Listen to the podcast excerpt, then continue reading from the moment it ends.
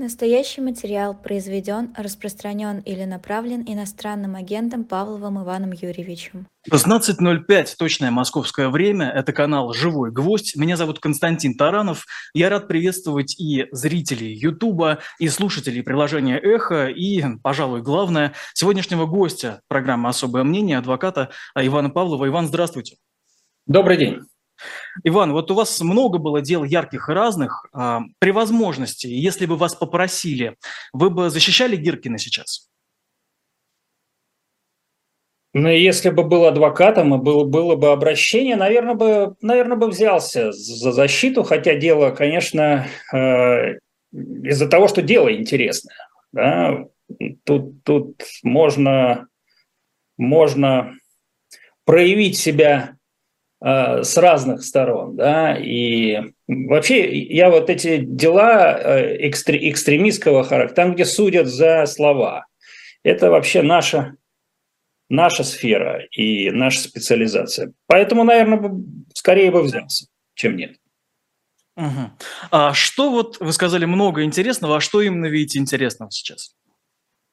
Ну, вообще то, что власть сейчас э, самым как бы таким больным для себя а, средством видит не действие, а слово.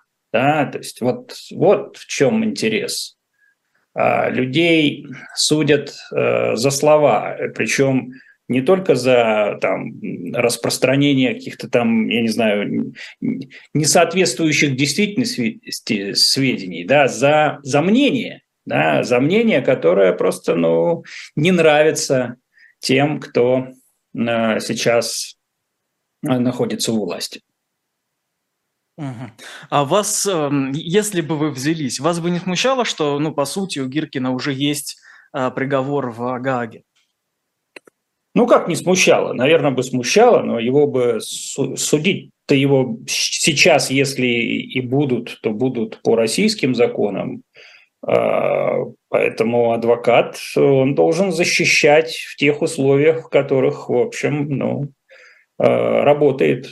Как э, говорили мои учителя, других судов у нас для вас нет. Поэтому надо работать в тех условиях, которые есть. Э, и то, что сейчас адвокаты продолжают работать э, в делах, политических делах.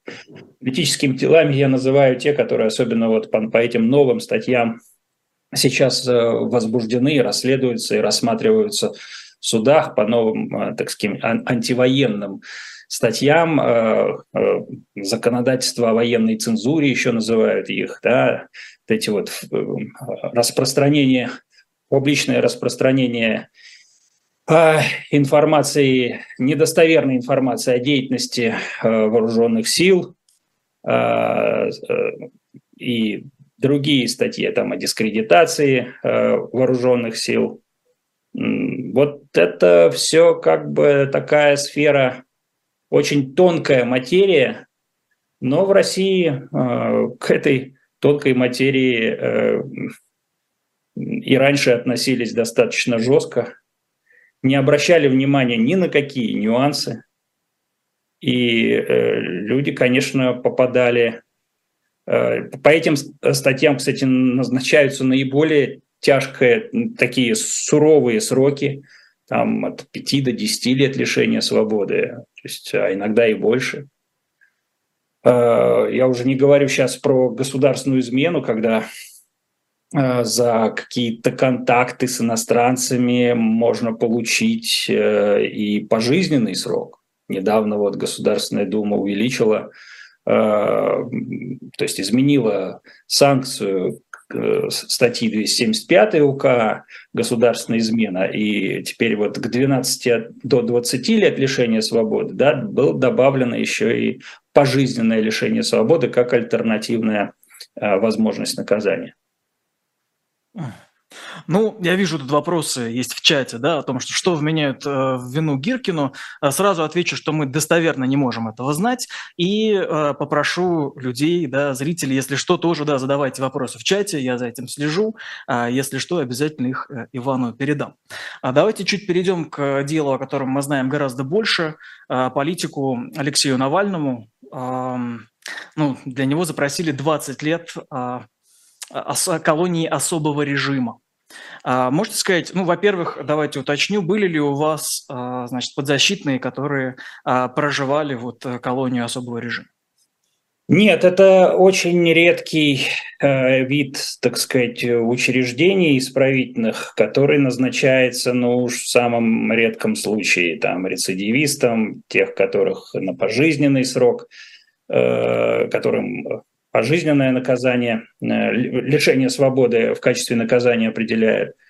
То есть, ну, это, это, это жесть. Это, в общем, это специальная колония. Там, правда, тоже есть разные, э, скажем так, формы содержания. От облегченного до э, самого строгого. При самом строгом там люди содержатся как бы в камере, которая представляет из себя такую клетку в клетке да, то есть все а, ограждено клеткой, когда открывается дверь, сначала одна дверь открывается, заходит конвоир, он может, а, соответственно, в, вот он между ним и, а, значит, э, содержащимися в, этом, в этой камере еще одна, э, еще одна решетка находится. Ну, то есть э, там запрещено даже общаться, то есть размещение в, в таких камерах обычно там от двух до четырех человек, и э, самое главное, им запрещено общаться друг с другом. То есть там, там достаточно суровый э, такой вот э, суровые условия содержания, и э, ну, я надеюсь, что к Алексею все-таки, по крайней мере, сразу не применят самые суровые условия, но э, такая перспектива есть с учетом э, того внимания, которым э, ФСИН, да не только ФСИН, конечно, тут ясно, что инициатива исходит не от ФСИНа, а из администрации президента, которая наверняка спускается какие-то указания, как быть с главным оппозиционером России. А почему вам так кажется? То есть неужели сейчас у них нет э, более важных дел, чем думать о, об Алексее Навальном? Ну, вы знаете как, людей-то во власти много, и у каждого есть э, свое, так сказать, своя какая-то линия, э, своя, своя зона ответственности. Наверняка так сказать, в администрации президента там кто-то курирует это все и говорит о том, что, на, что надо что сейчас надо делать, какая как бы вот внутренняя э, политика по отношению к, к вот этому человеку, потому что, ну, в общем, это главный оппозиционер, это без, без преувеличения можно назвать, что это такой вот основной враг э, государства, враг номер один основной сейчас. То есть э, мне просто каждый раз, когда ну, я вижу... Внутренний, упоминание... внутренний враг. Внутренний. А, внутренний враг. Вот, да, возможно, а, важное уточнение. А, позвольте просто отмечу, в том числе и для зрителей, и сам. Я очень удивился, когда вы сказали, что у вас не было подзащитных, которые, значит, были в подобных условиях. Почему? Если кто не знает, Иван Павлов занимается очень э, страшными такими делами. Ну вот уже очень-очень давно, где-то на рубеже веков, по-моему, вы еще начали, да, какие-то такие шпионские. То есть, С 95-го года, да. О, даже так. А, да, и то есть никто из этих людей, которых обвиняли, ну, сейчас, наверное, в страшном, да, в, в госизмене, да, не попал в колонию особого режима, а Алексей Навальный вполне может. Да, моим подзащитным э, вот самое крайнее назначалось это колония строгого режима. Угу. А здесь особый режим, это самое, ну, есть, конечно, тюрьма, это еще как бы выше уровень, но колония особого режима – это такое достаточно жесткое э, по условиям содержания заведения. Угу. Скажите, а вот в особого режима в колонии есть вообще возможность э, защитникам как-то с ними работать, как-то им помогать, или это уже отсекается в этот момент? Ну, есть возможность, потому что защита, право на защиту все-таки, так сказать, пока еще гарантируется той Конституцией, даже с теми поправками. Наверняка будут чинить препятствия, которые, в общем, защитники Алексея испытывали, и э, когда он находился в условиях колонии общего режима. А, то есть, ну, здесь, в общем, Э, не хотелось бы деморализовать как-то э, всех тех, кто сейчас э, работает, защищая Алексея, э, но думаю, что власть тут сильно закусилась и придется побороться. Но пусть не опускают руки. А как, по-вашему, повлияло ли то, что под новые санкции Евросоюза попали вот там начальник колонии и его заместители, которые, вот колония, в которой содержат э, Навального? Ну, это же, по-моему, случилось вот-вот буквально недавно. А, поэтому, это... поэтому вряд ли это событие, как бы, э, что, так сказать, вот э, запрос прокурора 20 лет, он, по-моему, был все-таки раньше, чем, чем внесли в списки хронологические, но вряд ли это связанные события. Угу. Хотя, в общем, хотя, в общем, все, все, как говорится, первый закон экологии, все совсем связано. Да, и ясно, что здесь э, э, власть так реагирует именно из-за того, именно из-за того напряжения, которое создает и Алексей, и его команда для, для этого режима. Вот смотрите, в данном случае, да, мы видим, ну, мы очень просто додумать, э, за что человека вот сажают, за что, почему он вызывает такое раздражение. Но также сегодня стало известно о том, что основателю группы IB, э, да, Илье Сачкову, э, запрашивают 18 лет колонии по статье о госизмене. Вы изучали вообще этот, этот вопрос, это дело? Удивляет ли вас вот эти 18 лет? А, никакой информации о сути обвинения значит, защита не публиковала по этому делу, поэтому я слежу только по вот тем куцам сообщениям, которые проходят в средствах массовой информации, в основном на более какие-то официальные источники – и вот э, там сегодня опубликовали то, что э, прокурор, гособвинитель за, запросил высокий срок. При, честно говоря, такие высокие сроки меня уже не удивляют. Э, по, по таким статьям э, практически всегда сейчас, особенно в послевоенное время и вот в предвоенное время, так называемая госцена была именно в районе там, от 17 до 19 э, лет лишения свободы. Это то, что просит прокурор. Ну, а суд там назначает уже в зависимости от того, какую цифру, что называется, получают уже от своих каких-то кураторов. А, вот. Но здесь бывают и исключения. Вот у нас был недавно дело, был недавно вынесен приговор физику Голубкину, который обвинялся в государственной измене, э, и человек, который уже, уже два года, практически два года находится под стражей, э, с 12 апреля 2021 года, то есть больше двух лет. Угу. Больше двух лет находится под стражей. Вот прошел суд, суд назначил ему 12 лет лишения свободы, это нижняя планка человек, который не признавал своей вины, человек, которому почти там 75 лет, да, он престарелый, э, значит, э, разумеется, с букетом всяких заболеваний, а, не признавал, боролся, получил 12 лет. И это, в общем, как бы тоже показатель того, что если суд дает так, как бы вот по этой нижней планке, ну, сейчас это приравнивается, что называется, должно приравниваться к оправдательному приговору.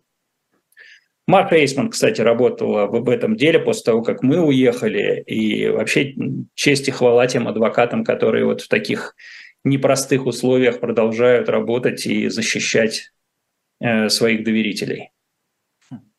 А, смотрите, я вас знаю как адвоката, который э, постоянно... Надеюсь, что я не раскрою никакую внутреннюю кухню, но я раньше часто видел, как вы работаете с журналистами, вы постоянно утверждали, что необход... гласность необходима.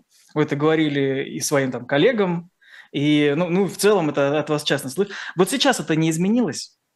А вы знаете, э, вот я говорил, гласность необходима в тех делах, которых я, которые я комментировал.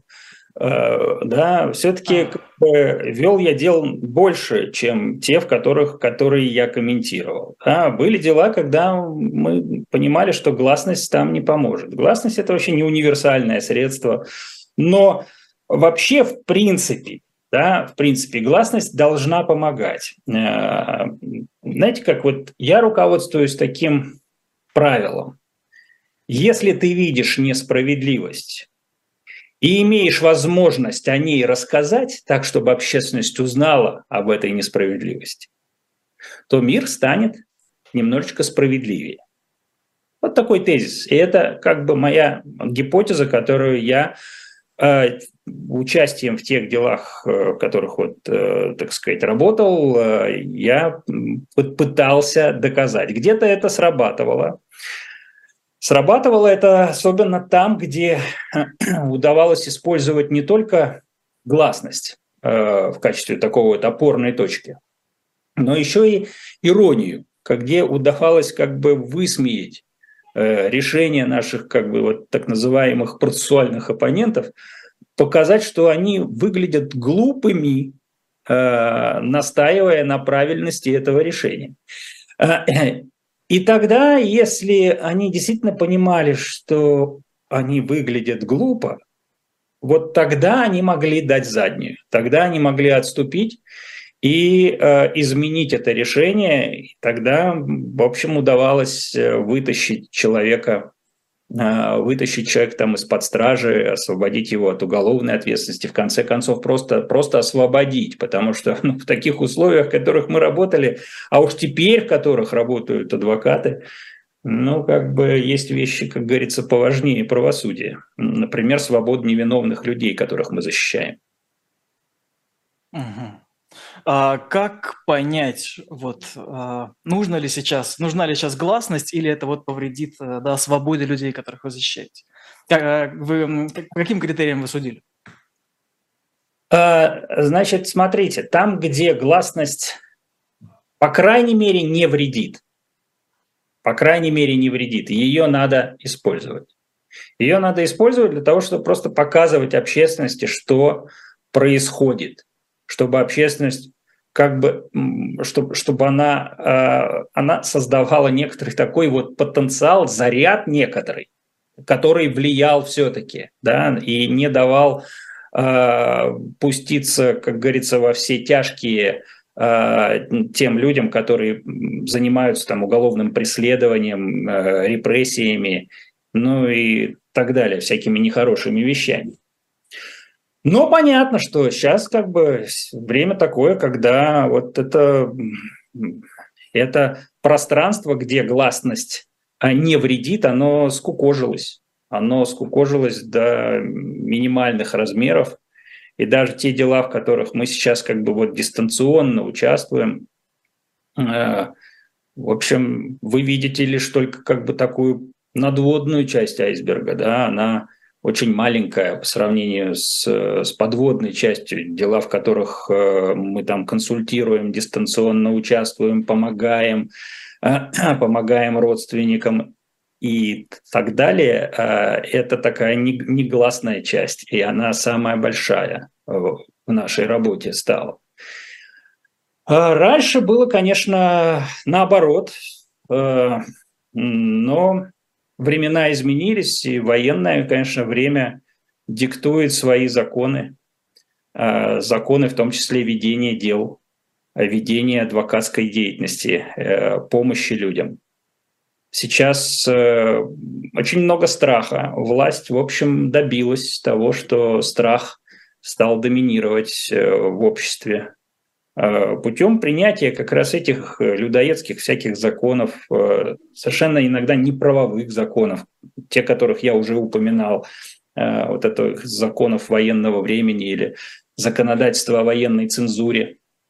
Ведь это же как бы дикость на самом деле, судить человека за, тем более давать ему как бы сроки лишения, лишать человека свободы за слова, да, какими бы они ни были. На самом деле э, дискуссия, дискуссия, э, если, конечно, слова э, сводится к тому, к призывам применять какое-то физическое насилие, да, то ну, здесь как бы еще можно понять. Но просто за слова, когда войну называют войной, да, и выражают просто мнение, которое расходится с генеральной линией партии, ну, как-то это, знаете, это не то, что там несовременно, это дикость какая-то. Какая-то дикость. И то, что сейчас моя страна применяет это, но никак не красит ее и не делает, э, не, не, не добавляет уважения э, ну, вообще к правовой системе, если вообще правовая, сейчас вообще можно говорить о правовой системе в России. Смотрите, вот вы не уверены, да, о том, что о ней можно говорить. А как по-вашему, как вообще тогда найти силы в этом всем работать? Вот люди, которые до сих пор работают у вас, какие о них впечатления? Ну как? А, а вот так вот. Вот так вот работать. Понимаете, сейчас, э, если мы раньше работали в основном в делах, когда наши доверители уже оказались э, там Э, в следственном изоляторе, и их родственники приглашают нам, нас их защищать.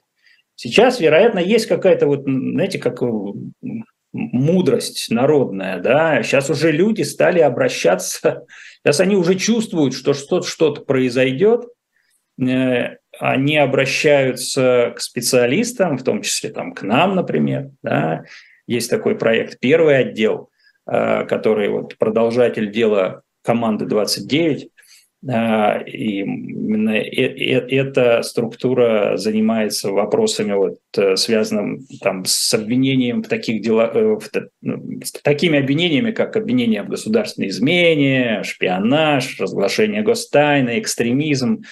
То есть вот 29 глава Уголовного кодекса э, – это преступление против государственной безопасности. И вот э, люди обращает, стали обращаться еще до того, как к ним, как за ними пришли.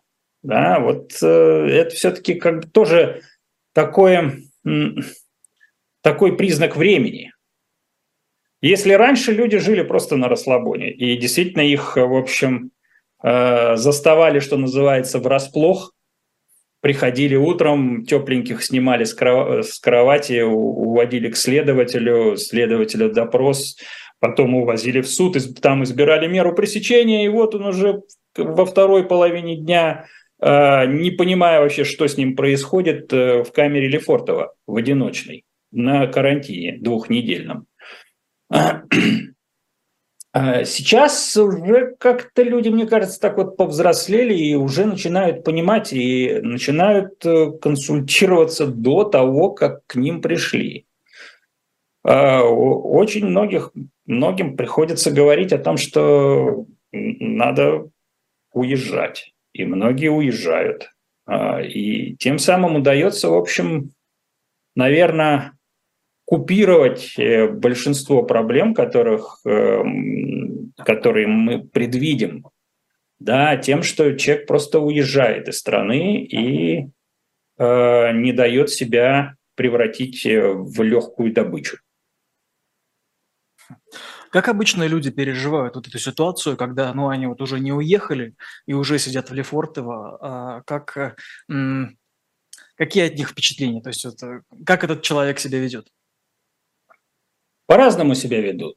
Э, вот у меня есть просто примеры разных. Но я закончил, э, скажем так, вот контакты со своими подзащитными, что называется, непосредственные Э, контакты с подзащитными в 2021 году, когда уезжал в сентябре 2021 года из России, понимая, что мне будет, что я буду полезнее для моих подзащитных за рубежом, потому что меня самого против меня самого там возбудили уголовное дело, Э, запретили мне пользоваться там интернетом, телефоном, общаться с подзащитными, то есть, ну, до, до абсурда вообще довели все это, парализовали мою деятельность адвокатскую, и я понял, что если хочешь продолжать вот свою работу, да, если хочешь продолжать помогать своим подзащитным, уезжай. Согласовал этот момент со всеми подзащитными своими.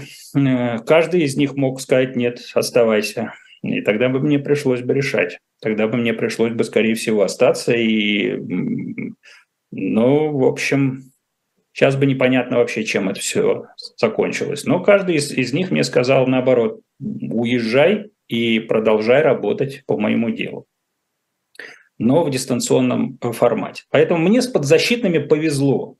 Повезло, потому что все, каждый из них был в, свой, в своем роде героем, понимаете, которых ломали, а, которых э, не смогли сломать. А, мне, мне повезло, что я просто был рядом с этими людьми.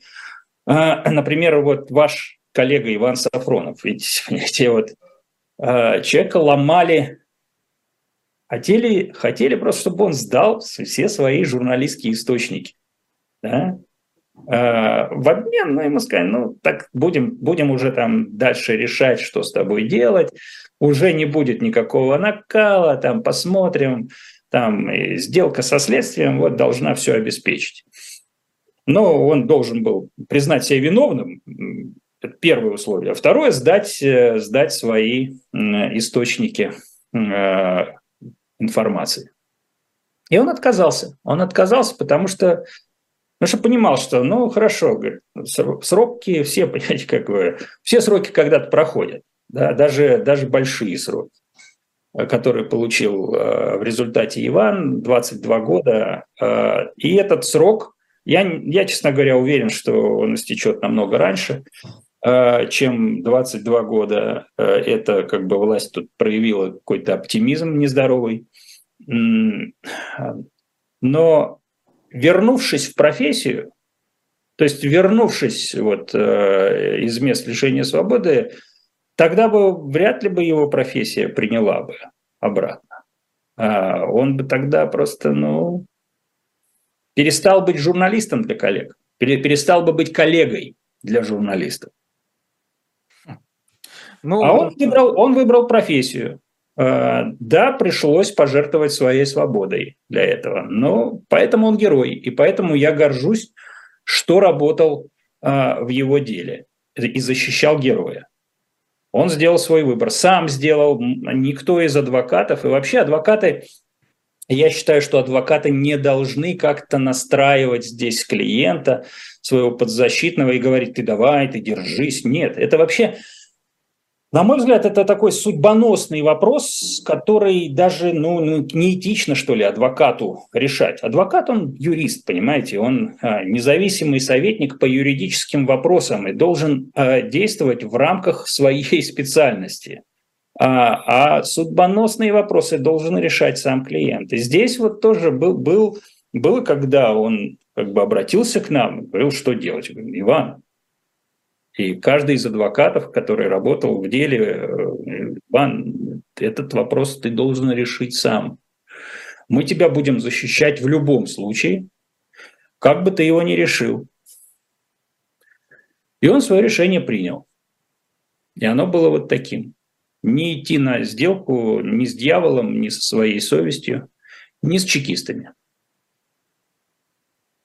Ну, смотрите, сейчас э, мы гораздо чаще встречаем дела по э, госизмене, да, по этой статье в отношении э, не там Ивана Сафронова, да, молодого, э, сильного, или там, может быть, э, Сачкова, да, а в отношении вот именно как раз 75-летнего, э, да, и многих других да, пожилых людей, да, скажем, э, да, прямо, как они обычно переживают это вообще-то ужасный, ужасную эту ситуацию, ужасную эту обстановку. Тоже по-разному тоже по-разному. И тоже вот все те ученые, э, пусть пожилые, да, но они были крепкими такими э, не здоровьем, а именно характером. Э, им тоже, например, наш царство ему небесное Виктор Викторович Кудрявцев, которого мы защищали значит, в 18, с 18 там и дальше, да, э, он больше года провел э, в следственном изоляторе, ему тоже предлагали сделку и говорили, слушай, ну вот тебе надо-то что там, мы тебе 6 лет всего дадим, э, а ты давай просто признай свою вину и дай показания на своего ученика. Тоже, кстати, пожилого дядьку. Э, и Виктор Викторович отказался. Он говорит, еще посижу, э, но как бы не буду наговаривать и оговаривать э, невиновного человека. Но это, кстати, не, не, помогло, не помогло ученику, все равно, так сказать, ученика арестовали. Э, и, к сожалению, как раз вот это обратный пример, когда ученика уговорили на то, чтобы он дал показания на своего учителя. А, и вот его удалось э, уговорить чекистам на то, чтобы он признал вину и еще и оговорил своего учителя э, Виктора Викторовича Кудрявцева. Э, ну, видите как, по-разному люди ведут себя, попадая в такие экстремальные условия. Вообще, на самом деле, э, ученые – это такая вот легкая добыча да, для, для чекистов. Это практически все они ну, вот такого вот э, преклонного возраста уже, да, э, продукт такой советской эпохи. Они очень верят в систему. Они вообще системные люди, особенно технари. Они вот как бы не понимают никаких там нюансов, Э, в правовой системе, да, они вот считают, что это все, это цемент, это, в это надо просто поверить. И, и так и происходит. Они в это верят, верят следователю, следователь от них требует, э, так сказать, э, подписать что-то, они подписывают. В большинстве случаев. И только редкие люди, которые вот даже до визита, до визита адвоката, понимаете, вот очень многое зависит от том, как ты ведешь себя один на один, что называется, с системой. И здесь, если э, ты дал, так сказать, слабину, то система вы, вытащит из тебя вот все до последнего.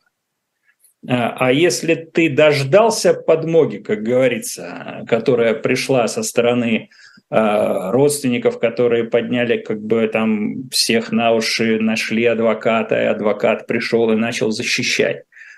Вот тут появляется, так сказать, какой-то какой-то, то есть э, здесь, здесь, здесь во-первых, это, это, это э, надо проявить характер, чтобы, чтобы добиться, чтобы у тебя был адвокат, это не значит, что вот там ты можешь вообще ничего не делать, и к тебе адвокат придет. Нет, это дорога такая с двусторонним движением. Ты должен требовать адвоката.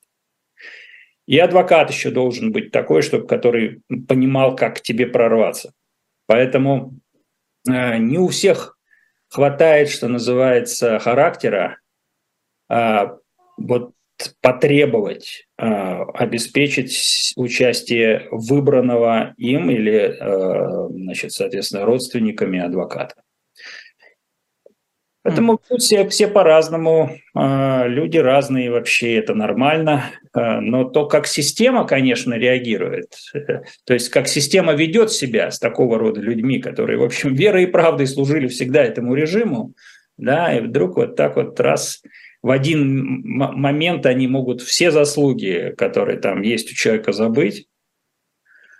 И э, обрушить на него весь э, арсенал репрессивных средств, э, причем как бы арсенал тут обрушивается такой, там методички прям вот есть, как, как ломать человека, как его, как делать так, чтобы он сломался, особенно вот в первое время, когда э, действительно там адвокат только по назначению, специально приготовленный адвокат, который, в общем, обычно не проявляет никакой активности.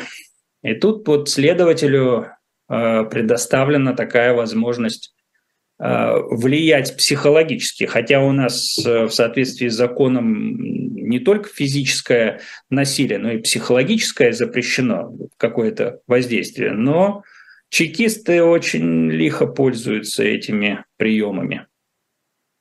Начинают пугать, пугать не только как бы собственной судьбой, да, э, фигуранта, но и судьбой родственников, нередко как бы детей как бы пугают тем, что к детям будут предъявлены претензии. И люди тоже вот по-разному себя ведут. Чаще, чаще, конечно, ломаются. А у вас есть объяснение, почему, соответственно, люди в погонах обрушивают весь свой арсенал на этих вот самых исследователей и ученых, а, которые, ну, в целом, ну, вы правильно отметили, да, которые всегда работали на государство всю жизнь а, десятилетиями? Ну, во-первых, есть спрос на подобного рода дела. Да, это, так, так сказать, такой вот верховный спрос, потому что ясно, вот мы даже вот наблюдаем некоторую по статистике, да, до 2014 года таких дел было всего, всего там 2-3 приговора в год выносить. А начиная с 14 смотришь, там где-то до 15 доходило. Да? А спрос среди кого? Э, спрос, э, спро, самый верховный спрос, спрос верховной власти на подобного рода дела, спрос на внутреннего врага. Понимаете, когда пытаются, пытаются, так сказать, вот э, простимулировать какие-то патриотические э, настроения в стране, обязательно нужен враг. Вот внешний враг, вроде как он определен, это вообще все, что там за границей находится. Но нужен еще и внутренний враг обязательно. Нужны внутренние враги. И вот 275 статья госизмена – это как раз очень хорошее определение внутреннего врага. Иностранные агенты – дефиниция такая, которая тоже недавно, ну как недавно, с 2012 mm-hmm. года а, работает в России, да, а, тоже, это тоже дефиниция внутреннего врага. Кстати, привет, я иностранный агент. Вот, поэтому, ну, а, есть на это спрос, значит, должно быть и предложение – Э, предложение должно обеспечиваться деятельностью спецслужбы, ясно какой, ФСБ. А, значит, э, участие вообще вот в таком деле для чекистов дает еще и огромные всякие карьерные ништяки а, в виде там продвижения по службе, награды, грамоты, медали, там звания, должности и вообще участие в раскрытии госизменника, да, это вообще верх карьеры для них. Это, ну, вообще, то есть, то есть самый, самый, что ни на есть э, э, лучшее, что может, э, на, на что может рассчитывать э, в своей деятельности чекист. Э, даже так вот, так, такая установка есть, ведомственная. Да? И поэтому, поэтому такое отношение к делам. Значит, их разрабатывают, э, долго разрабатывают, поскольку это дела все-таки, несмотря на то, что это, сейчас их стало очень много, да, но это все равно штучный товар, понимаете, как бы это не, э, их не сотни, их все равно, ну вот до недавнего времени полтора десятка, это был как бы такой вот максимум.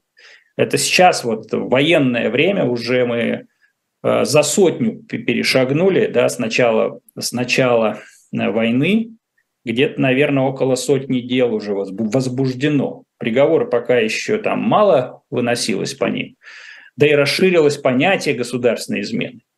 Но все равно вот эта спецслужба, она э, ответственна за, соответственно, поиск этих шпионов, госизменников, и должна, должна иногда показывать результаты работы своей. А, и эти результаты работы вот э, выглядят именно таким образом, когда ученых, э, потому что это легкая добыча, их легче всего сломать, э, искали раньше вот в среде тех, кто имел, скажем так, имел какие-то международные связи, а, ну, ездил куда-нибудь за границу, читал лекции или там участвовал в конференции в какой и обладал какой-нибудь чувствительной информацией. Вот эта группа риска раньше была.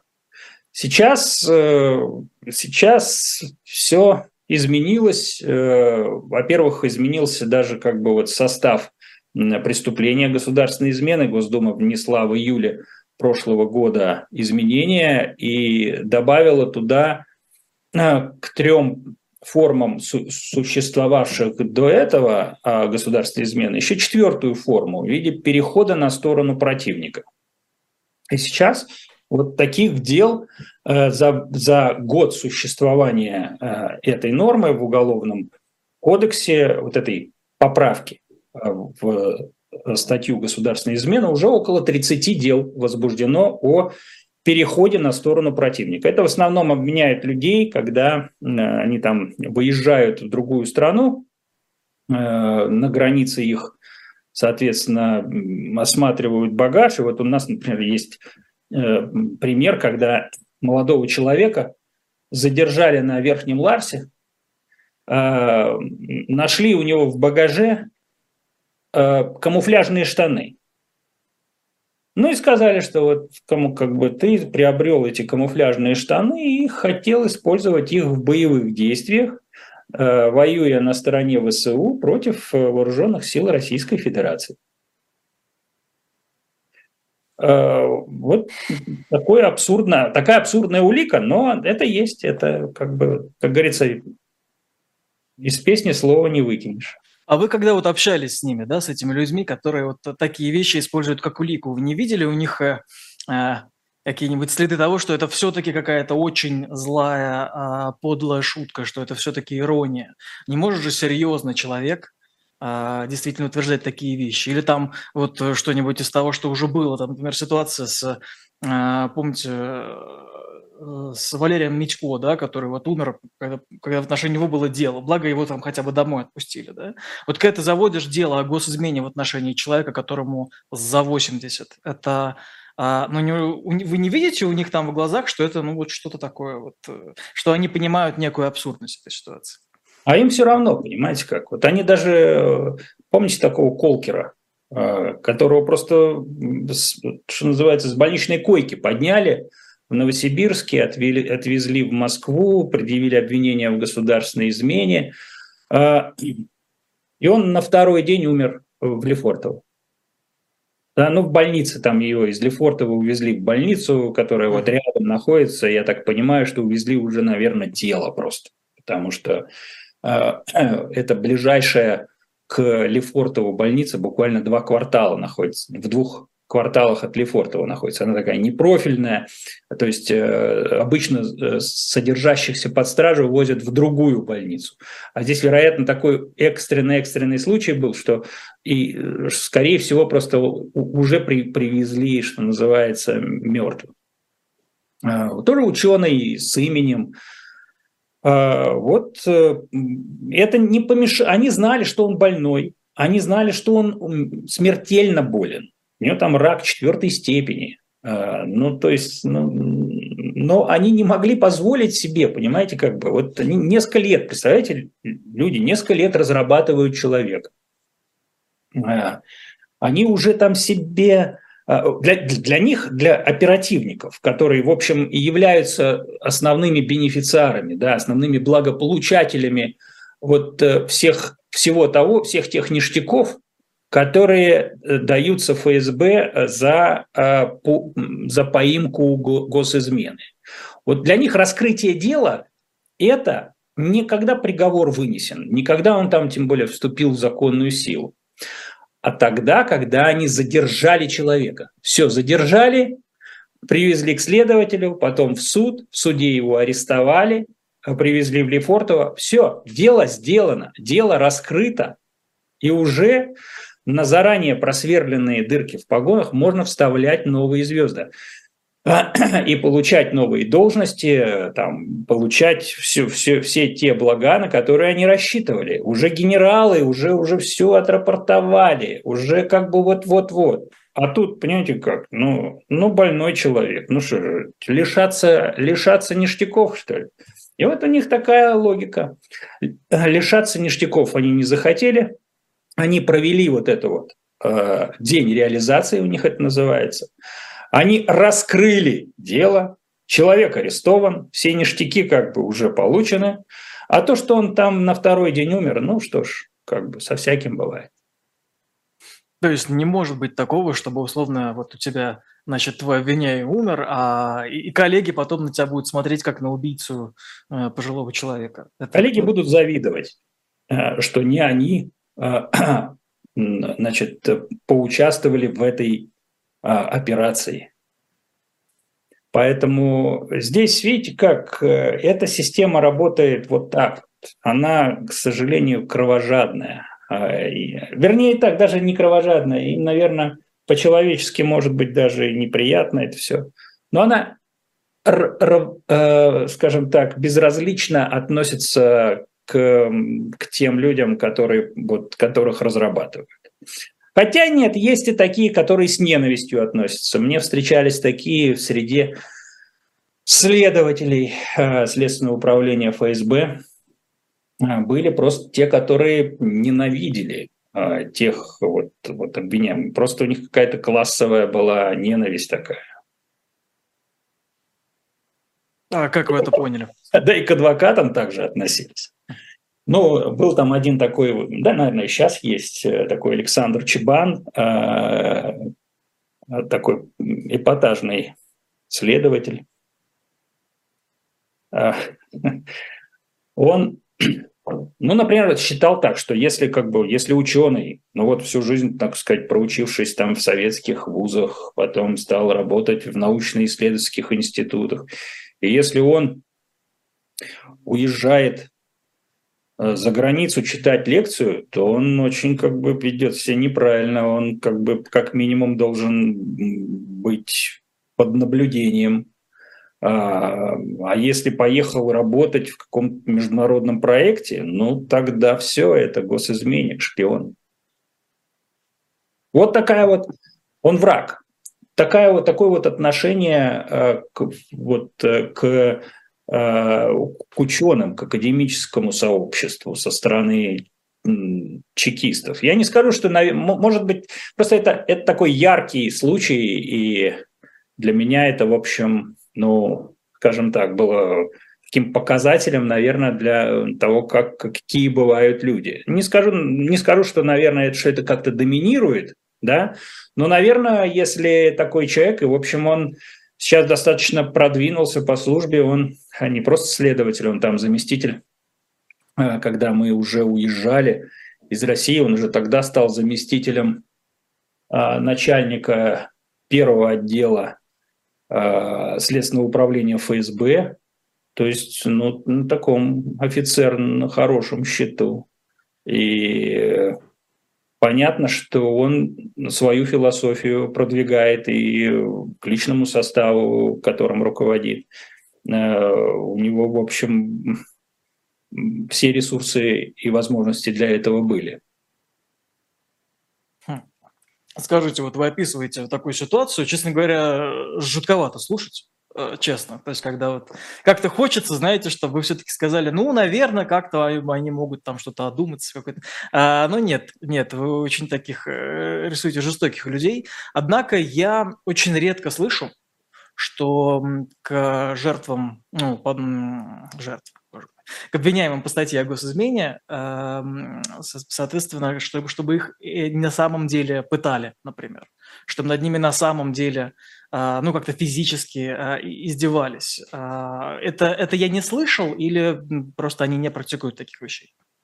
Смотрите как, действительно, до войны, до начала войны 275-я а, государственная измена считалась такой беловоротничковым, таким беловоротничковой статьей, где, в общем, ну, только, пожалуй, наверное, задержание. И то, если это задержание под камеру, да, когда вот надо показать, как задерживается, там может быть что-то жесткое, когда могут положить э, либо на асфальт, Э, либо лицом в капот, либо как-то так, то есть э, вот покажут эти кадры, как и там спецназ набрасывается.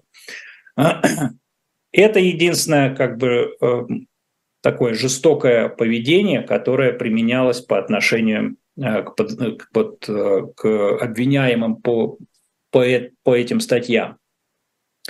Но с началом войны стали практиковаться пытки. Стали практиковаться пытки, вероятно, пришла какая-то какое-то указание, опять-таки, самым верх, потому что я знаю, что такие указания, например, э, пришли спецслужбам э, э, применять пытки, причем независимо, человек дает признательные показания, не дает, все равно применяли пытки по делам и терроризму. Просто там была такая установка просто. Пытки нужны для того, чтобы в сарафанном радио значит, разносилось, что даже если ты будешь как бы паинькой и будешь делать все, что тебе говорит следователь, сначала тебя как следует попытают. И эта установка, она э, как бы она вот к делам террористической направленности, э, к насильственным делам, ну да, к насильственным преступлениям тоже э, частенько применялись пытки. Да.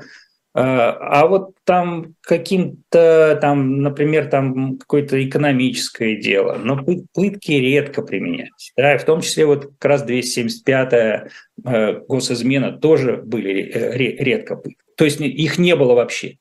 Не было вообще. Теперь э, стали применять, причем э, применять их до того, как дело возбудят.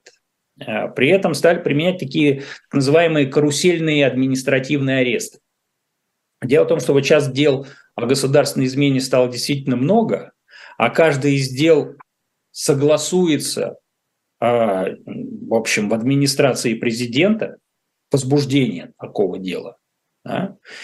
И поскольку дел много, вероятно, вот эта вот э, работа бюрократическая, она так подзависать стала, и э, ну, занимает больше времени, чем человека могут э, законно держать там 48 часов значит, при, в отсутствии решения суда.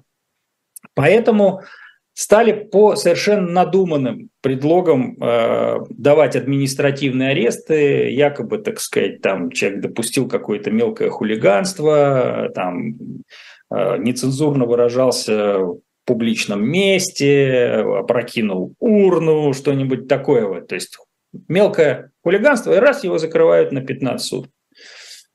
Э, значит, до того, как э, отвести его в спецприемник, его могут отвести в лес или в подвал какой-нибудь, да, где попытать. Да, пытают пытают. Чекисты сейчас стали пытать значит, э, лиц, обвиняемых в госизмене. Поэтому э, между, как раз вот если 15 дней не хватило, да, его опять на выходе из спецприемника берут, опять, значит, хватают, везут в суд, и опять по, опять по такому же надуманному предлогу, что он якобы опять там, я не знаю, Э, опрокинул урну и ругался матом в, общественных мест, в общественном месте, опять везут его э, сначала в подвал, а потом опять в спецприемник.